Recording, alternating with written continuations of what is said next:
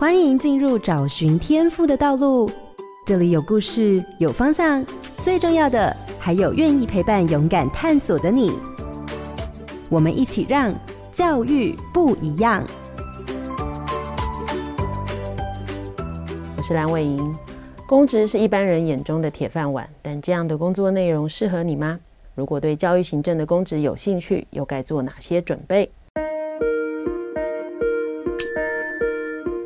光焦点，公职人员。国教署国中小组行政与资源科科长沈静涛投入公职就从最基层做起，在大学时就开始考公职。经历了大大小小十几次的考试，才成为今天的科长。虽然一开始考上的是教育行政类别的公职，但随着工作的转换、长官的期待，工作内容非常可能触及不同的领域。这时候就需要透过专业的延伸，拓展自己的学习能力。所以，你想象的公职，并非一考上以后就一成不变哦。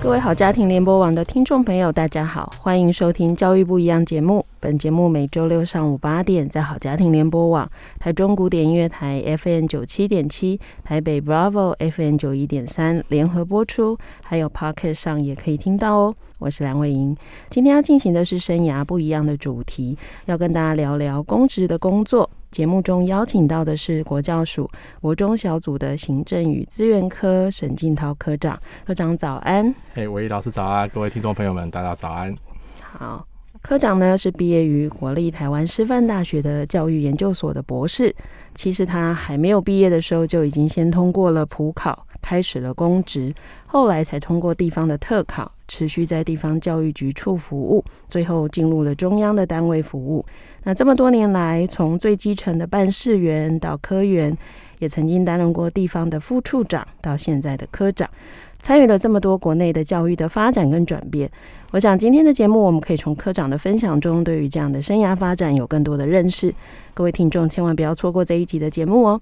那呃，其实我跟科长认识好几年哈，因为每次那个片头一讲话就是很生硬哈。那 其实会邀请科长也是因为很清楚他在公职工作上的投入跟付出哈。那也刚好他的资历是从非常基层的工作开始做起，所以才会特别希望他来跟大家分享。尤其是公职工作，真的还蛮多人想投入的哈。因为科长您是教育研究所的博士，所以我比较好奇是这是后来才出现的生涯规划，还是你本来就很想投入公务员的工作？嗯，其实哈，当公务员这个大概是在我大学三年级的时候才算是确定了，因为其实最早我是台北市立教育大学，现在的台北市立大学的教育学系毕业的哦。那其实最早是想当国小老师。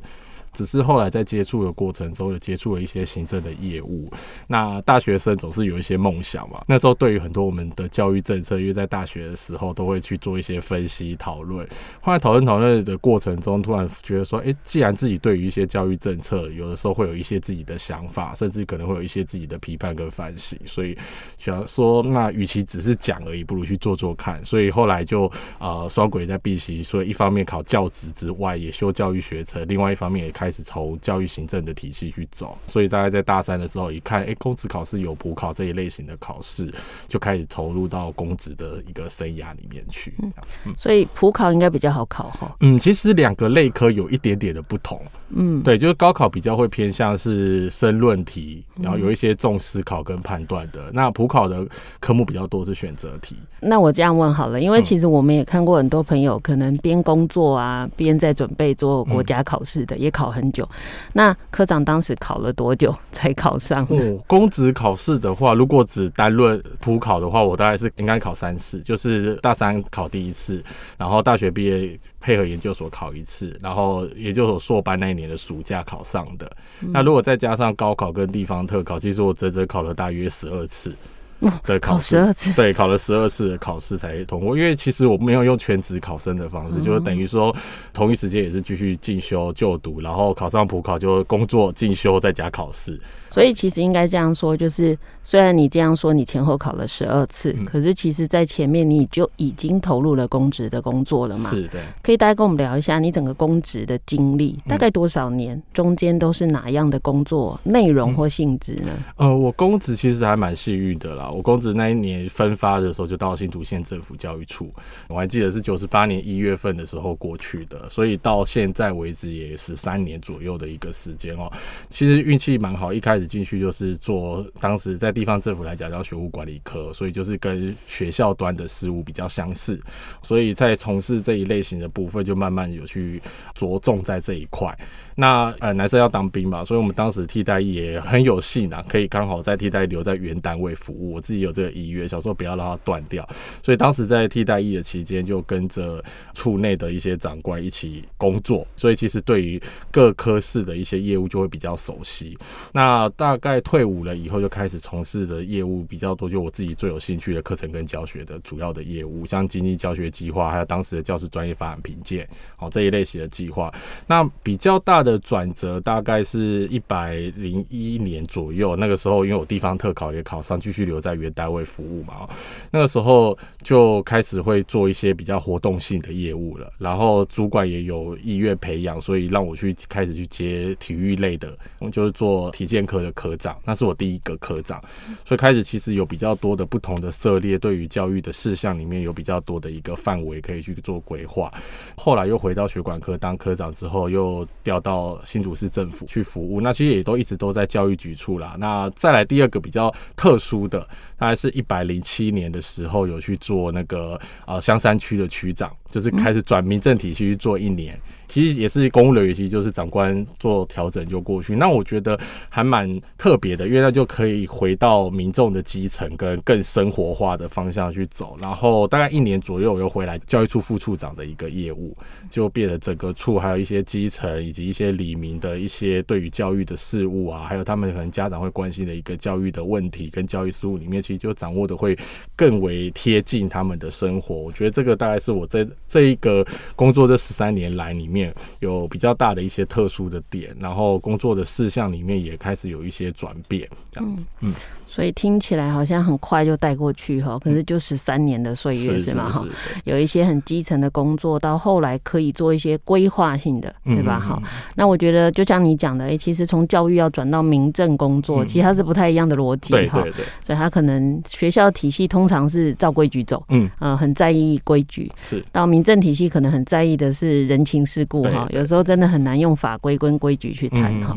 不过这几年的教育现场也不完全这么照规矩了，因为。因为家长对。一九九九来了，对对对，其实好像就不是说，啊，你可以拿个办法出来就可以把它搞定的哈。那其实当然，我们每次生涯不一样的单元都会问一个还蛮现实的问题，就是。那你做的这些工作，到底跟你学的东西有关吗？嗯、对，因为毕竟你从大学一路到博士班都是念教育嘛，嗯、或教育行政类的工作。可事实上，教育行政可能有很多是制度面或法规面的，或者哲学啊，某些社会学理论的讨论。可是真的做事不一定。嗯，好，那这部分跟您大学学的，或者是你的。所学的东西的关联性是什么？呃，其实我觉得跟所学的东西啊，大概从一开始当比较基层公务员开始，像办事员跟科员，蛮幸运的，就是从我是普考有考上，不像有些可能是一开始就是高考考上的，他们可能就会变得比较容易，很快速的就可以升迁到一些科长或科员的这个角色了。其实从办事员一路过来，有一个好处是说，我觉得一开始我接的业务就比较多，跟自己在大学所学的行政。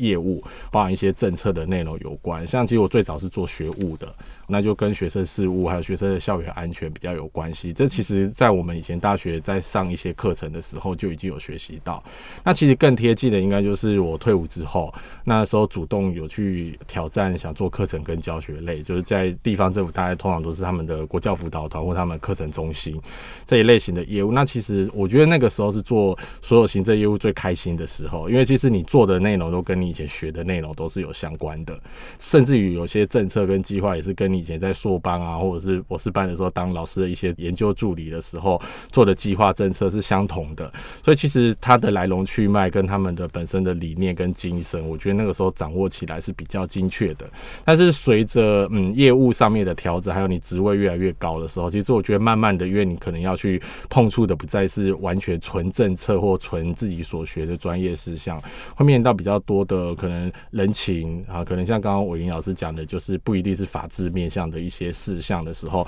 开始就会去碰触到非属你自己学习的事事项，就变得有点像社会大学的议题跟重点。像那个时候做了一些民政，开始会关心民生的生活起居，可能风灾、水灾这些你就要去管理。那这些其实跟你自己以前所学的并不是这么的相似。那当然也开始会去做像体育类的业务。其实我觉得，对我们最大困扰的一个东西，就是还包含像学校校园建设这种硬体设备的工程类的。因为其实工程类在我们以前修教育学程或者是教育专业科目里面，它可能只是一堂课或一个学分，而且还是选修，不是必修的课程。所以其实对于你对于工程，从它招标、采购到规划设计到工程完成，这些都真的必须要全部重新重新来学。那我觉得还是可以跟教育专业能够去做衔接，就是它并不是只是一个业务把它完成。像我们在盖校园的时候，慢慢的我从一间校舍或者是学校的一个运动场地完工，开始会去思考说，这些工程在完工之外，它可以跟学校的课程或学校的教学环境有没有办法去做一个结合。所以其实我们那个时候在规划设计，我就会开始进一步的去呃思考这个校园环境，也许以前是学校没有的，有的学校没有运动场地，或运动场地很差。那可能透过运动场地的出现之后，什么学校就开始发展他自己的课程，户外教育这一类型的课程，就可以把我们以前的教育专业放进去。那我觉得，其实，在工作的各个场合里面，都可以把自己的专业放进去，只是你如何去把它做一个连接。嗯。所以如果这样想哈，也是，就是大家可以去想，我们的公务员其实在考类别的时候还是有分的。对，比如说科长应该考的是教育行政类的，所以还是希望跟教育的专业是有关的。嗯、对，好，就像刚刚讲，盖个房子，他不是只是盖有人可以住进去就好，他还要想到的是老师要在里面进行课程教学，学生要在里面学习。所以那个思考的逻辑可能跟一般我们在盖一个建筑物其实不完全相同。嗯、那刚刚你谈了这么多哈，其实大家听。听起来就会知道说，公务员没有我们以为的简单，然后不是考上以后就是照长官的命令办事。其实有蛮多的部分是你总是在因为长官把你做职务的调动，嗯或者你自己主动争取好了，你其实会做很多你非预期中要做的事。嗯那这么多的经验跟你做的事情里面，呃，一定会有喜欢跟不喜欢的哈。因为如果你说我什么都很喜欢，就也蛮矫情的哈。所以一定有喜欢跟不喜欢。你自己在看你的工作里面，其实，在哪哪个部分的事是你自己相对比较喜欢的？那哪些其实是你不喜欢碰的事情？其实最喜欢的大概就两大类啦，就是第一个就是当然课程跟教学是我最喜欢的，包含就是学生一些学习成就分析跟比较。因为我觉得就是像刚刚我们讲，我们学教育专业里面有个教育统计跟教育评量的诊断，这些其实都是帮助我们在看一些数据的时候不会很平顺的，就是看过去说哦这个好这个不好，我就是会去发掘它这个数据背后的一些意义跟。这个内涵，我觉得在课程教学里面是我蛮喜欢的，而且也会让我会有一些耐性去慢慢等待这个教育的改变发生的。那第二个当然是因为自己个性也很喜欢体育的比赛这些项目，那刚好也有这个机会，之前有去做过一些跟体育类有关的业务。那其实我觉得从这里面也可以看到，就是说不同类型的孩子跟不同类型的老师，他们在学习上面跟他们在教学上面的时候的转变，这也是我在第二个部分蛮喜欢的。内涵，因为其实以前我们在教育上，体育有点相对弱势，就是对学生来讲，可能好像都是学习比较差的。可是慢慢，我觉得这个观念大家在改变，然后这些孩子其实他们也开始重视学生体育，跟我们想的那种竞技体育其实有它很大的一个差异。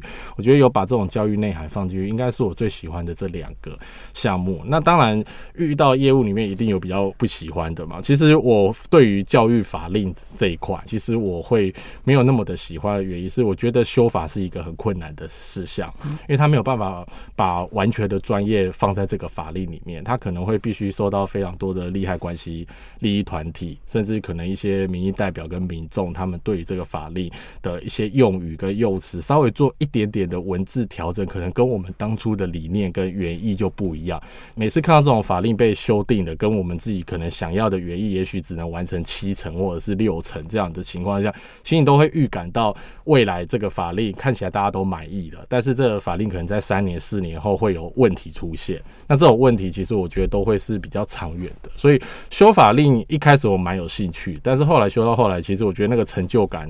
降低很多，因为其实你都会没有办法修到自己很喜欢的结果。那当然，第二个我觉得没有那么喜欢的，就是因为它挑战蛮大，就大概就是校园工程吧。就是如果纯做校园工程，它也相对就是负担学校比较大的一个负担，因为其实对于工程来讲，并不是所有学校都很熟悉的教育专业。那你还必须要把教育的概念跟想法，跟建筑师、跟规划设计的团队去做很清楚的时候，但但他们不一定有教育专业的背景，他们只有建筑的专业能力。所以有的时候建筑跟教育这一块如何去把它合合起来，甚至于中央有一些法规，其实对于那个校园建筑的限制也有。存在，所以其实现实跟实际的一个规范的一个限制，有的时候没有办法把这个校舍盖起来是符合大家所有人的一个期待。那其实我觉得这两块应该是我在工作过程中我比较没有那么喜欢的，但是它又是一定得会碰到的事项。嗯。嗯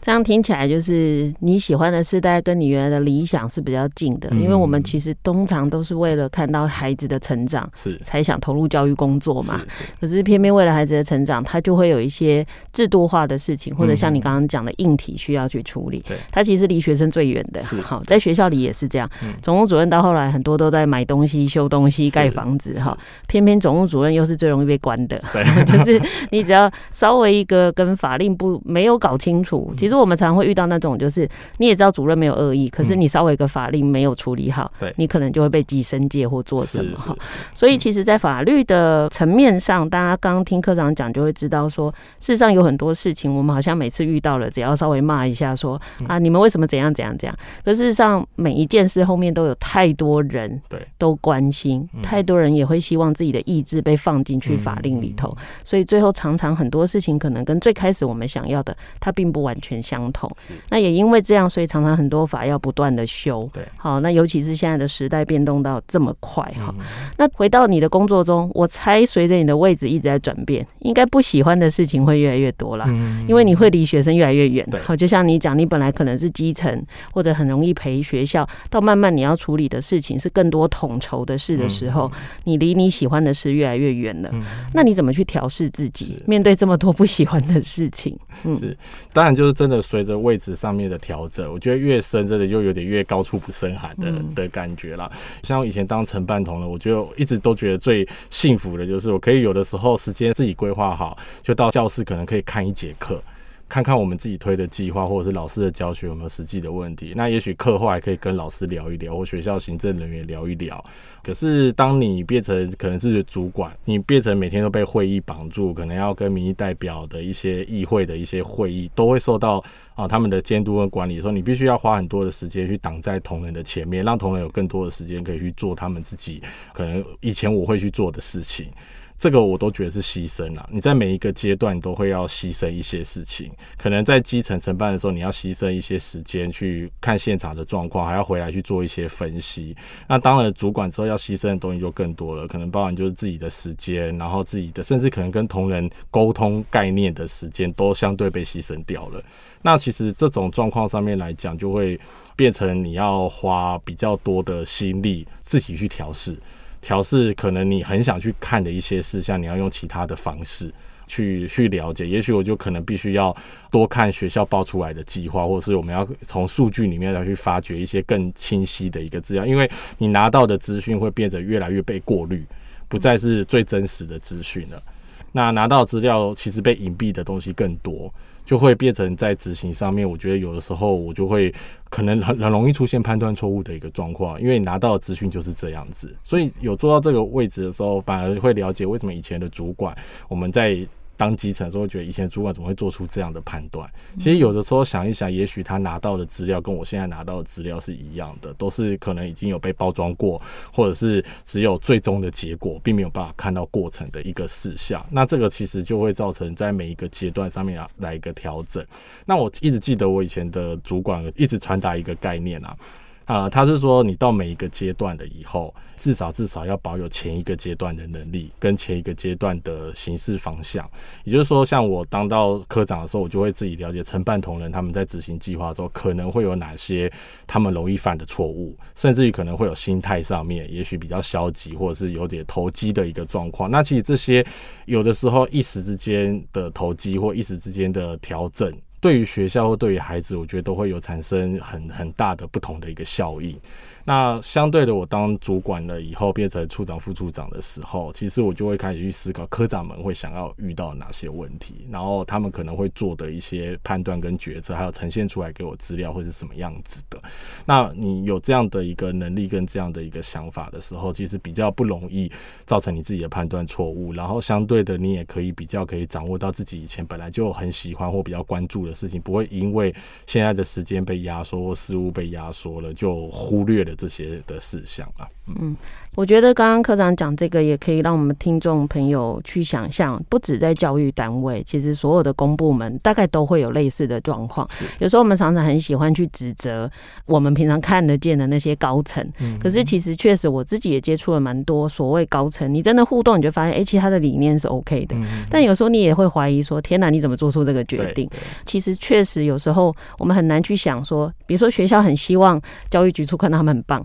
所以其实困难他不一定会讲，哎，他会跟你讲他做了哪些很棒事，所以就会让你误以为你推动的政策完美。是，可是其实你听现场的老师，他就是哀鸿遍野。好，我想这个确实是回到那个初衷，跟相信我们的长官会帮助我们，而不是指责我们，嗯那才有办法把事情做到位嘛。那你刚刚提的过程中，除了事情以外，其实我听到非常多的人，比如说你讲了你的长官，你讲了你底下的承办人，好，或科员，你也讲了学校的老师、校长，好了，学生，那还有家长，其实。说真的，公务员的工作除了事情，很大一部分是面对人。对，尤其现在民众比较大。嗯，好，所以我其实比较好奇的就是，人其实是非常难处理的。嗯，那你自己平常在与人互动的时候，你觉得在以公务员的这个角色，或者您现在的这个角色，你觉得辛苦的地方在哪里？嗯，对，尤其像我们教育单位哈，我们在举地方政府都说这个叫打仗单位啦，就是它是对外打仗的，我们遇到的人就更多了。那人确实占了我们每天。工作量的，我觉得应该有七成以上，就是我必须要花很多的时间跟他们沟通，也许是政策，也许是很小很小的事情，那我会觉得。就是要把对方先提出来的事项当成很重要的事情，先来去做思考。因为其实我们接触到太多的人，那我也看过我们很多的同仁，甚至我自己也曾经有过这样，有时候低潮的时候，就会有这种，好像感觉民众的问题、教师的问题，然后或者是各利益团体提出来的问题，跟他们想法，好像永远他们都不会满足，每天都会有同样的或不同的事情出现。那其实你会。有的时候会造成你自己在低潮的时候，或者是消极的状况，就说，那既然我都没办法满足你们，那不如不要去处理了，也许就没事了。其实我会觉得，有的时候你把这些事项当成很重要的事项，它也许这个问题你看起来没什么，但你细部的去把它分析了以后，也许分析结果它真的没什么。那我觉得你在处理事情上就可以开始把很多人提的问题或常常会提的事项，可以做分门别类。我觉得公务员的好处是说，因为常常都接触到比较重复的事情。其实他们的问题也差不多。我们做这十三年，大家都知道家长可能在每个阶段会关心的事项是什么。那也会很有趣的是，可能这个家长从他小孩很小的时候就在跟我们反映一些事情，到他小孩已经到国中、高中，他反映的事情其实是在回答他五年前的时候提出来的问题，都有可能。包括我们遇到的老师啊，或者是我们的教师会、教师团体，也都有可能，就是他们提出来的。当下很有道理，可是可能四五年以后产生的问题，又他们自己提出来，又是在回答他们以前自己提出来政策。我觉得这种都是很正常的事，因为时代环境都会改变嘛。那你透过这样不断人去沟通的过程中，其实我觉得大概三四年，我自己的经验是告诉我说，如果你在这个位置上大概三四年，你就可以很快的去把它分类出来说，哪一些问题是真的很难解决，它就是制度面或是大家观念面问题；哪一些问题就是每年都固定会发生，然后它发生的原因可能有分族群。分不同的年级年段的孩子就会发生这一类型的，其实你可以先做预防。就是每年度你可能透过一些计划或透过一些呃研习跟培训的时候，可以先去预防一些一些事项出现。那还有一些事情就是它会比较临时性发生的，这种也许就是因为透过中央的政策或者是我们自己地方想要推的政策的时候，就会引发出很多的问题的时候，这些的部分就会有人跟你提出还有，他们想要去做哪些事情，那这些就需要比较努力，还有要去分析这些事项可能。让跟你讲的人得利了，但是也许没有讲的人，他反而受到的伤害更大。嗯。那其实我觉得，就你就必须要透过这些方式去分析出来，哪些事情是真的要去做的，哪些事情你可能要去说服别人不要做，或者是我们调整方向。那原因是什么？你必须要透过你以往的经验跟你以往分析的数据资料去说服，哦，说服对方。所以我觉得后期的时候会花比较多，以前都比较多在听，然后记录、执行。到后来慢慢可以开始会去要花比较多的心力去说服，去说服大家走出一条不要都是你自己开的路，而是我们大家可以接受的这条道路来去做。我觉得其实这样可以比较避免掉比较多的一些问题啊。嗯。所以刚刚其实科长谈了非常多哈，就是我们在公务体系里头可能要有处理的事情，嗯，然后另外就是在面对人的时候，其实那个关键跟核心是什么哈，而不是把人的情绪处理掉就好了，或者是啊满足所有人的需求啊，这样其实就很奇怪哈，因为事实上我们都很清楚，每个家长要的都是只对他孩子的，不是对所有孩子的，所以其实把这些所有的事情都当成工作一个部分的时候，就比较不会觉得哎，这些人都来干扰我的工作。工作哈，其实人也是处理公众事务里头一个非常重要的呃部分哈。那其实，在前面的部分呃，我想科长已经谈了很多跟公务员有关的工作性质哈。那即便今天不是教育相关的，我猜想应该不同的部门都很类似哈，有很多事务性的事要做，有很多法规的事要做，有很多现场的了解要做，有很多不同人的想法要整合。嗯，好，然后最重要的是不要忘了自己是谁，对，不要忘了自己在做什么事情。那这一段就要特别谈的是。呃，真实面啊，真实面是到底这份工作对于自己哈，因为其实每一份工作，我们当然知道它的理想一面，但是我们的生活又不只有工作，对，那我们也不可能永远处于一个最好的状态。好，所以我们要谈的就是比较多的是，到底面对这份工作，那我们的生活跟我们怎么看这件事？那我想第一个问题，当然就是很敏感跟很真实的问题，就是很多人为了收入稳定，所以当了公务员，然后。真的只有这个优势吗？您觉得当公务员除了收入稳定，还有没有其他的优势是相较于其他的工作，你更觉得大家应该要投入的呢？是对，嗯，我觉得公务员啊，当然收入它就是既定的，依据一定的制度跟法规，看你的年资给予那个收入的的这种稳定的状况，当然是大家比较喜欢公务员的一个原因啦。但我觉得公务员它的相对的附加的优势，我是觉得是要进去体验之后才知道了哈，就是扣除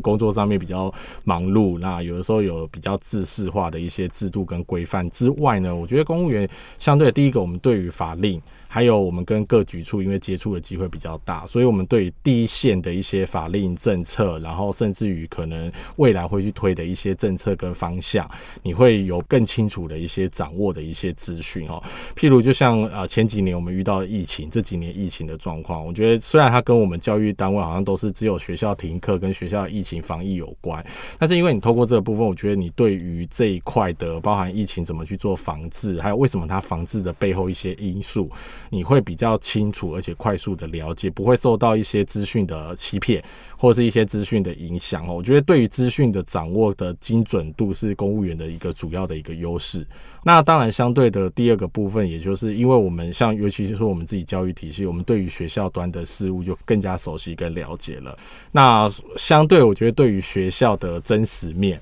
比较不会用听说的啦，就像家长，我们其实家长最可爱就是每年只要新生入学的时候，国小的家长最在意就是分班，孩子会分到哪一班，会选老师，希望是名师或者是呃著名的老师。但其实那种都很，我们后来到学校之间有了解，其实很多都只是一些街坊市场他们传达出来，因为刚好我孩子就是给这个老师上过，我觉得不错，我就会交给下一个人说这个老师不错。可是其实全校可能二三十位老师今年要带新生，他也只经验过这。一位老师而已。所以对我们来讲，呃，我们反而会比较可以真实的了解到说，哦，学校环境里面你有哪些在带班老师，他们之前在准备带班的时候做了哪些努力，你其实比较可以更清楚的看到这些学校的所谓的好跟不好。这个是我觉得比较可以看到的，还有相对就是呃，公务员当然你你可以跟其他局处更加了解一些我们平常比较不会去涉猎到的一个事物哈，就像可能也许你买呃你家里有房地产，那有的时候我们去看一些建案或者是建商的时候，其实我们真的不懂，但是可能就可以跟我们的都发处的同仁，他们就会讲这个区域这个建商可能以前有哪些的状况，这个建商不错，这个工程还没到哪个阶段，他可能预售打出来的广告，就说两年交屋或三年交屋，可能对我们都发来讲说这不可能，因为他可能使用执照一些东西都没办法拿到，就是你会比较不容易呃去受到外在资讯的一个影响。我觉得这是公务员的附加的一些优势，因为你的同事跟同僚他们都很清楚，在各领域都很专长。那所以你对于各领域的一些资讯会更加了解。那对我来讲，我觉得更优势的一个地方是，我们毕竟是学教育的，我们可能对一些文化、表演艺术活动这一类型，我们可能会比较有兴趣。就是对教育类的资料有关，那家长可能常常都必须要透过学校才能够知道这些资讯。但对我我们公务员来讲，如果我们有兴趣要知道这些资讯的时候，我们其实也许打一通电话，也许看一下各局处的一些资料，就可以知道说，哦，那个他们明年度的艺文活动有哪些，我们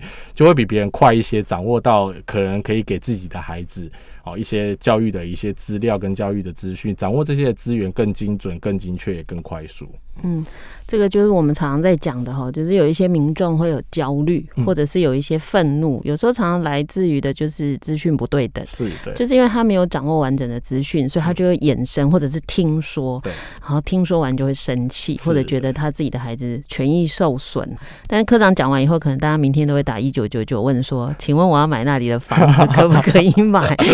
那这建造有没有问题？因为没想到可以问这些事情哈，这也是蛮让大家好奇的哈。那当然，因为听起来就会变成，呃，刚刚我听到的那一块就很像服务业，对，所以其实就回到另外一个问题，就是其实现在很多人会觉得公务员很像服务业，嗯，确实，就是变成比如说民众有个反应，你就得去演绎法案，哈，就是说啊，怎么办？民众一直吵啊，那我们要不要看一下我们的这个办法是不是真的损及权益啊？还是要不要修哈？所以有时候大家会觉得公务员像服务业，然后又觉得像你刚刚说的工作很复杂，或有时候你又夹在上面的可能政治的考量，然后底下民众的反应，你在中间你自己什么都不能做决定，嗯、但所有的子弹都要你挡。对对，你自己也这样看吗？嗯、就是他觉得还有这么多很无奈或者是很无言的地方吗？是，我觉得公务员在每一个层级都有他比较无奈跟辛苦的地方。那那现在对我们来讲，我们是属于比较中阶的公务员的时候，你会觉得比较像夹心饼干，因为你同一时间要带同仁。那刚进来的同仁，尤其是基层同仁，就跟我以前当基层也是充满满腔的抱负跟满腔的那种心力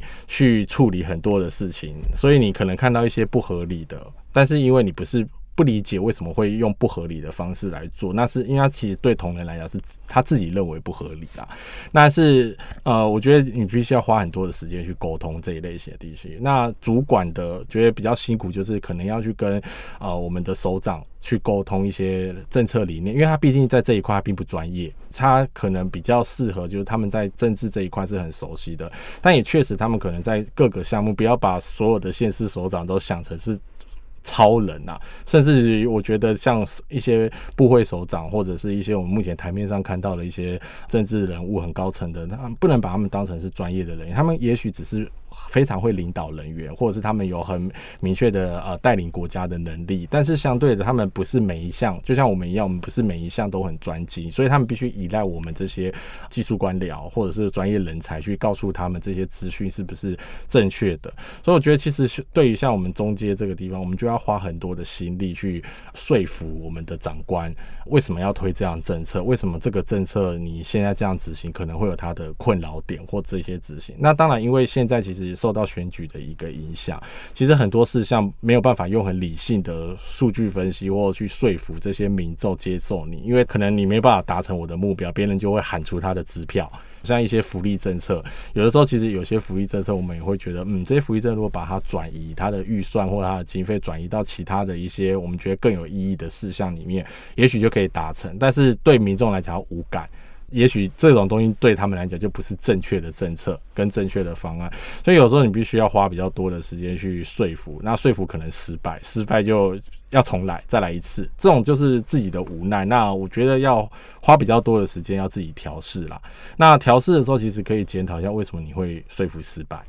说服失败一定有你自己的一个原因，你没有去注意到哦。也许时机点不对，也许你提供的资料跟数据说服力本来就不行。那也许其他限制做出来了，那为什么你还说不行？那其他县市做出来，他可能有他的问题点或他成功的点，要去学习跟了解了。我觉得这个是公务员在执行上面比较辛苦的一个地方。其实现在真的是服务民众，就是民众的需求变成放在第一顺位，我们变成很多事情要去呼应他们的一个需求。但我自己的观念是觉得，服务归服务，不能让他们盲目的、过度的去满足他们需求，因为有的时候过度你会违法。违法，你可能就会有所谓的法令的惩处的状况。所以，如何在法跟民众的需求还有长官的指示之间取得一个平衡点，我觉得这个是我们专业的技术官僚要去掌握的。因为所有的法令一定有它的解套方式或者是解读方式，你要如何去找出一个合理的解读跟解套的方式，去满足大家的需求，或者是说服大家。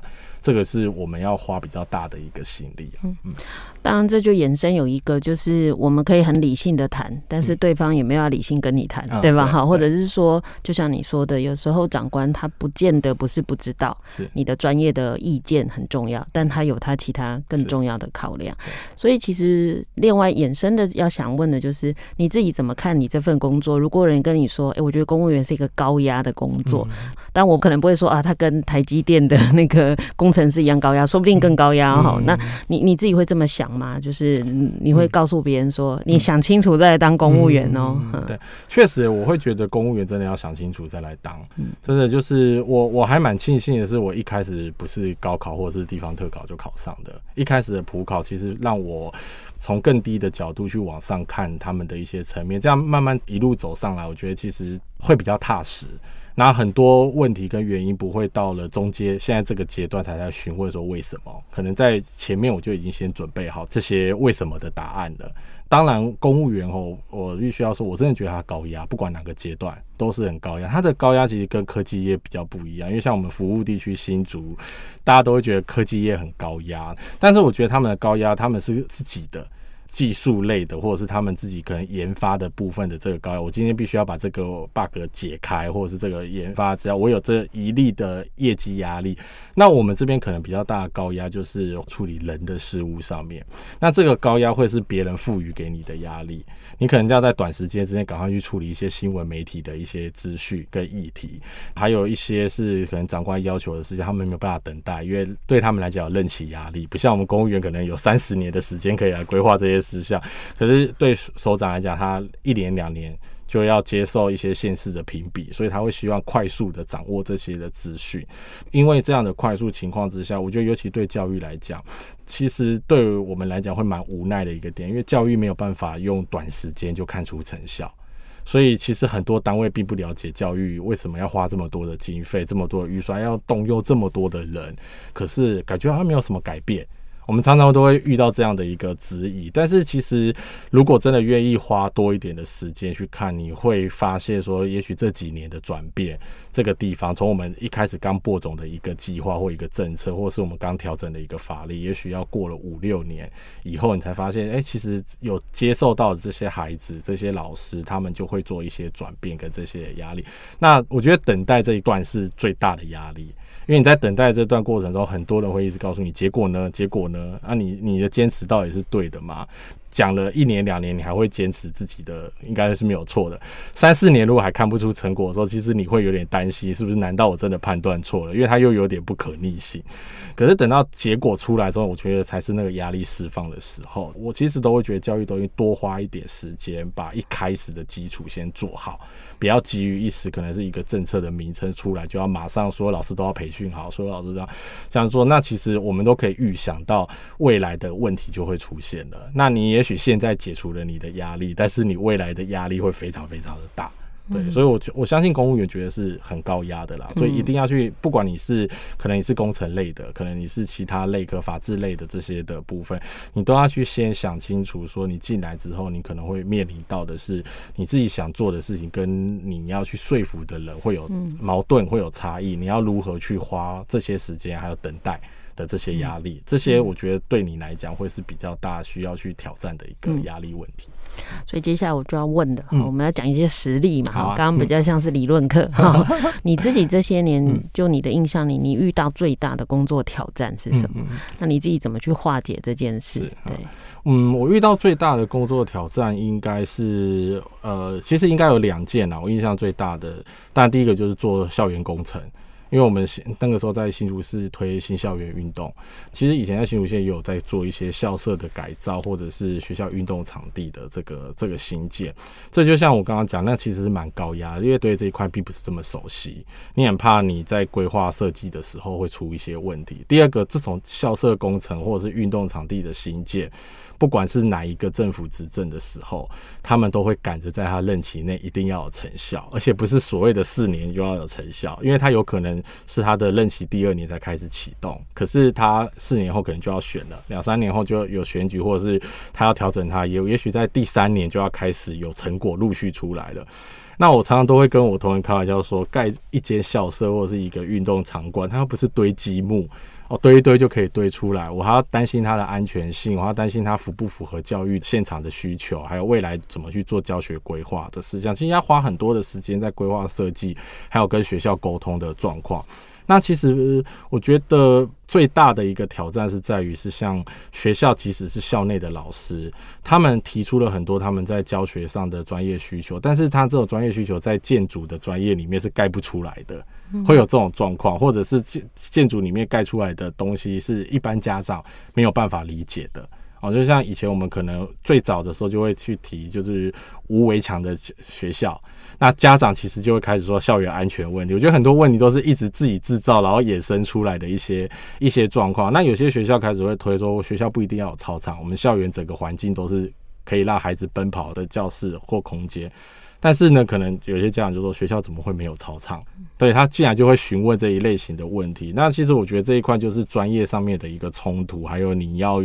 呃快速的有绩效跟成效，这个其实是我觉得在工作上面常常会遇到比较大的一个冲突跟挑战的一个、嗯、一个事项啦。第二个部分就是，我觉得就是有些计划型的政策，就像学校的午餐政策就好了。我觉得午餐是我另外一个觉得比较惊讶的。对我自己的专业来讲，学校当然要关心学生的吃是不是健康，不要有那个食物中毒这一类，而且是营养的状况。可是人一天有三餐。哦，就也许我们还会吃点心或宵夜这种状况，但是我都觉得人一天有三餐，如果大家这么重视孩子的营养，不应该是只着重在学校的午餐这个层面，反而是应该从早餐到孩子的晚餐都要去注重的。然后还有就是，它有点过变成是过度政策在供给的一些政治角力的问题，譬如说现在可能农产品过剩，就会变成是学校午餐就要去把这一块考虑进去，要不要把它放进去？哦，那可能有些团体在推所谓的环保团体，可能在推一些飞机改的这些事情，或者是我们可能要去做一些呃有机食材的这些状况。那可是大家都会把这些问问题全部放在午餐的议题上面。然后我觉得学校会花太多的心力去处理这些，也许是所谓的专业团体或民间团体他们在推的概念，就有点像前几天的新闻，在有国外在讲那个环保团体去抗议，他就把大卖场的牛奶全部倒光，或者是攻击一些画作。这桩我就觉得就是在处理上面，大家想要的议题或想要的。政策其实都是正确的，可是做法上面不应该是只着重在某些面向上面，所以我就觉得学校午餐是一块，呃，久了变成他又要补助免午餐费，然后其实造成了地方政府的很大的。经济的负担，但也其实大家也不愿意把它砍掉这个福利，因为其实家长会觉得为什么到我这个阶段就砍掉？那应该这个应该是要去影响的问题，在相对的，大家又开始针对午餐的每一个餐点都要去考量这些部分。其实我觉得学校负担太多非他们专业要去考量的这些议题跟问题存在了，然后反而造成了我们一些政策失去了本来的一个原意啦。嗯，对，我觉得这是我在工作的过程中觉得两个我常常会遇到的挑战，也是我最比较没有成就感的 对两个政策。对，就是。要在很不合理的时间内完成很困难的工作，嗯、或者是大家都好像在许愿一样啊，让、嗯、你用一个魔法棒就会变出来。然后也确实这几年其实会越来越有感触，是好像所有这个社会解决不了的问题，都应该是学校要处理的，包含你刚刚说有些可能外销受阻的啊，或者是产品的农产品或某些东西的宣导，或甚至是我们可能处理不了家庭教育，所以所有东西都要学校教育发生哈。那也真的是这样，比如说早餐可能随便吃，或甚至没吃，但是中餐所有东西都要照营养师的规定。但其实学校老师跟学生关心的是剩食问题，因为根本就没有人要吃。是啊，小学最乖哦，在上了国中以后，一大堆就是我不喜欢吃，嗯然后一直问学校说为什么要煮这么难吃的东西？可是对学校来讲，就是所有东西要照法规。对，哎，就是我如果照法规走，我就得要这样煮，然后我又只有这么多钱，所以我也只煮得出这个。好，所以其实每一面都看到不同的问题，但最后所有的问题都是学校要承担。好，所以这确实是我们现在在整个教育现场看到一个很很吊诡跟很冲突的事哈。我们常常花比较少的时间在处理真正的教育，但我们花非常多的时间在处理各方面的人的许愿哈。那当然，我觉得借由科长这样说出来哈，因为我之前要约访科长的时候，就会问他说有没有能说或不能说的，科长说没有，都可以说哈。好，所以其实也是希望大家可以理解说，原来我们在公务部门处理事情上，真的不是我们大家看到的一个点跟一个事情。那当然，因为您可以在这个工作持续这么久，还是可以持续投入到这么多的事情。那我当然也很好奇，是你怎么去维持自己的热情，或者是保持你自己在这份工作上的专业跟持续力呢？嗯，我觉得维持热情真的要花一点心力啦。像我大概出任公务员的时候，维持自己热情就是靠进修。我那个时候其实因为刚好也会比较多自己的时间，所以我可能都会假日或者是晚上，我会去报一些可能，因为当时那个时候也会推新课纲，还有一些新的教育政策的方案，我就会自己去报名这一类型的研习。所以那个时候其实蛮有趣的，是一些办研习的单位，他们看到怎么哎、来报名的自己还是地方政府的公务人员，然后甚至于那个时候已经当到科长，我有时候还会去报名，就常常我会是去那边上课的职位最高的人。但是就是我觉得好处是说，你可以通透过去听听课，然后或者是跟着大家一起做构筑，甚至还那个时候还要参加当时在推的一些类似学习社群、校内的学习社群，跟着一些老师一起设计课程啊，这种方案的方式，其实可以维持自己呃一些对于教育的一个热忱存在。那当然，第二个部分比较到中阶主管的时候，我觉得自己的要发展一些自己的兴趣啦，像我就很喜欢摄影。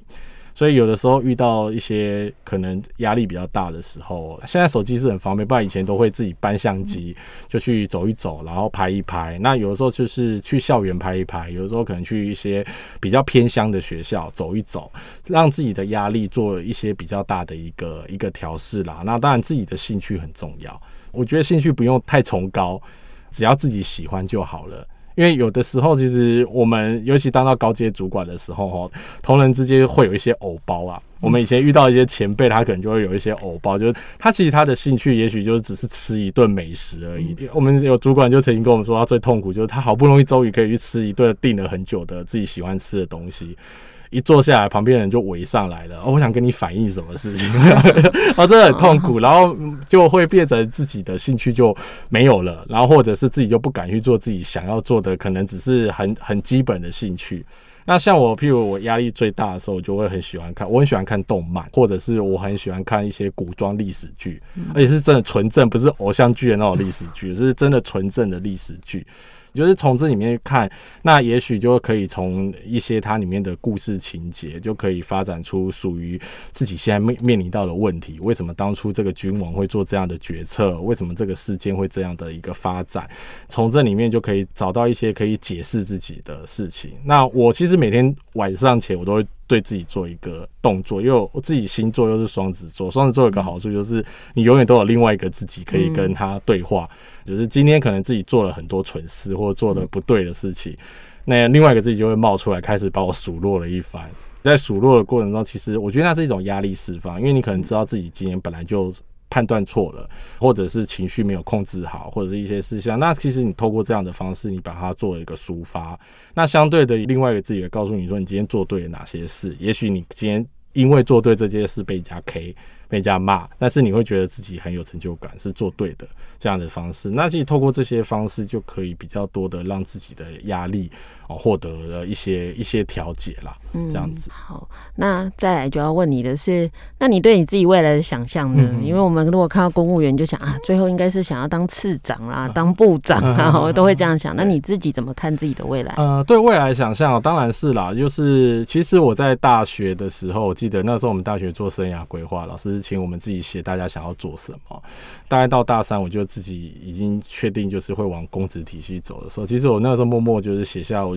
希望可以当教育部长。嗯，对，那个是自己很大一个梦想。虽然我知道没有那么容易实现啦，但是我觉得有这样的一个目标，你会告诉自己是说。我会自己去观察，也许历任的部长或者是历任的首长，他们为什么会做出这个政策？所以我会很很喜欢，有的时候可能出现一个教育议题或事件的时候，只要是部长出来讲话，或者是部长出来做政策的一些辩护的时候，我会很认真把它看完，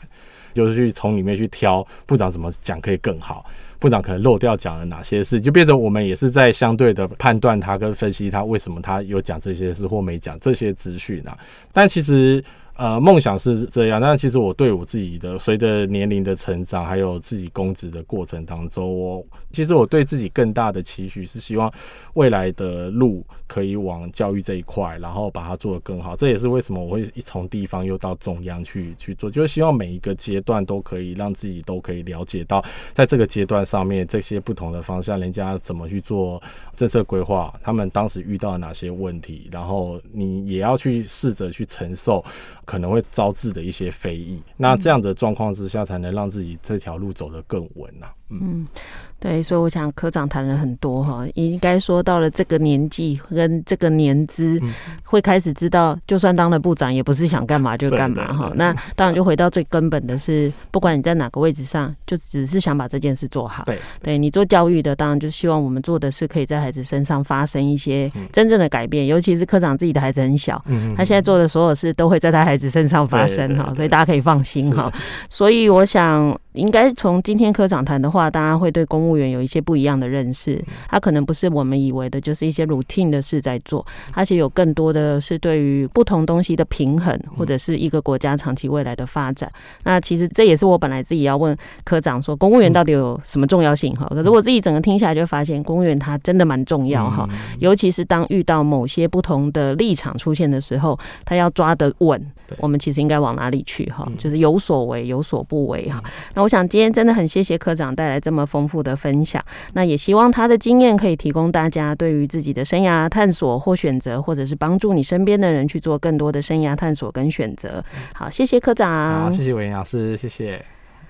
感谢您收听今天的节目，欢迎大家上脸书加入教育不一样的粉丝团。如果您对节目有任何疑问或想要交流的感想，都可以上脸书私讯或留言。接下来，请您继续锁定好家庭联播网台北 Bravo F N 九一点三、台中古典乐台 F N 九七点七，也邀请您上 Podcast 搜寻订阅教育不一样。感谢今天的国教署国中小组的行政与资源科科长沈静涛科长来受访，我是安卫莹，教育不一样，我。我我们周六上午八点见。